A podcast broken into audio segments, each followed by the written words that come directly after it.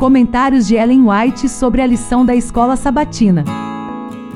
Como vai você, minha amiga? Como vai você, meu amigo? Nesta quinta-feira, 8 de junho, vamos estudar juntos o tema Jesus, nosso único mediador.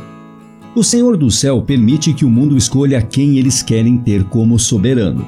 Leiam todos atentamente o 13º capítulo de Apocalipse, pois ele tem a ver com todo instrumento humano, grande ou pequeno.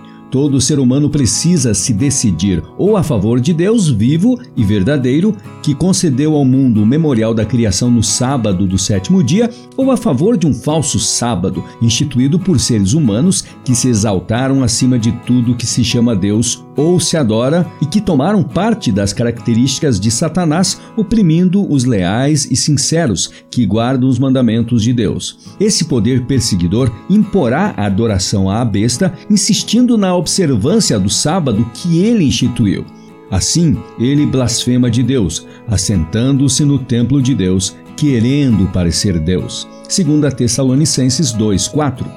A pessoa que é atraída repetidamente por seu redentor e despreza as advertências dadas, não cedendo às suas convicções no sentido de se arrepender, nem atendendo quando é exortada a buscar perdão e graça, essa pessoa está em posição perigosa. Jesus a está atraindo, o Espírito sobre ela exerce seu poder, insistindo que renda sua vontade à vontade de Deus, e esse convite é desprezado. O Espírito é ofendido e se retira.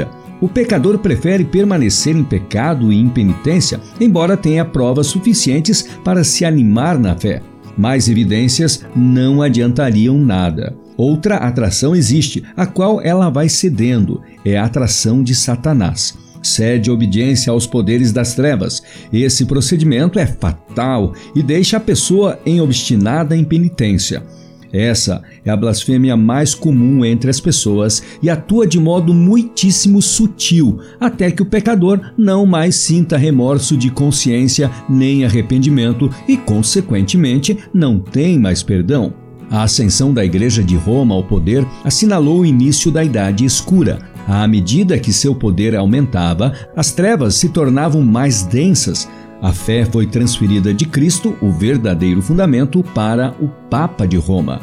Em vez de confiar no Filho de Deus para o perdão dos pecados e para a salvação eterna, o povo olhava para o Papa e para os pecadores e prelados a quem o pontífice delegava autoridade. Era ensinado a eles que o Papa era seu mediador e que ninguém poderia se aproximar de Deus a não ser por seu intermédio. E mais ainda, que ele ficava para eles em lugar de Deus e deveria, portanto, ser rigorosamente obedecido. Qualquer desvio de suas exigências era motivo suficiente para se infligir a mais severa punição ao corpo e à alma dos divergentes. Assim, a mente do povo se desviava de Deus para homens falíveis que erravam e eram cruéis, e mais ainda, para o próprio príncipe das trevas, que por meio deles exercia seu poder.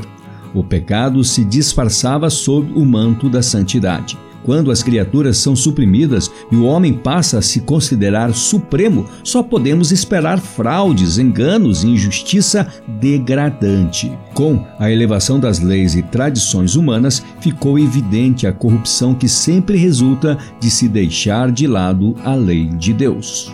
E no nosso estudo de hoje, Tivemos citações do livro Mensagens Escolhidas, volume 3, página 424, também da Meditação para Conhecê-lo, de 1965, do dia 26 de agosto, página 244, e por fim, do livro História da Redenção, página 281. E amanhã, sexta-feira, teremos então nosso estudo adicional da lição dessa semana, que tem como tema principal o selo de Deus e a marca da besta, parte 1. Espero você mais uma vez amanhã.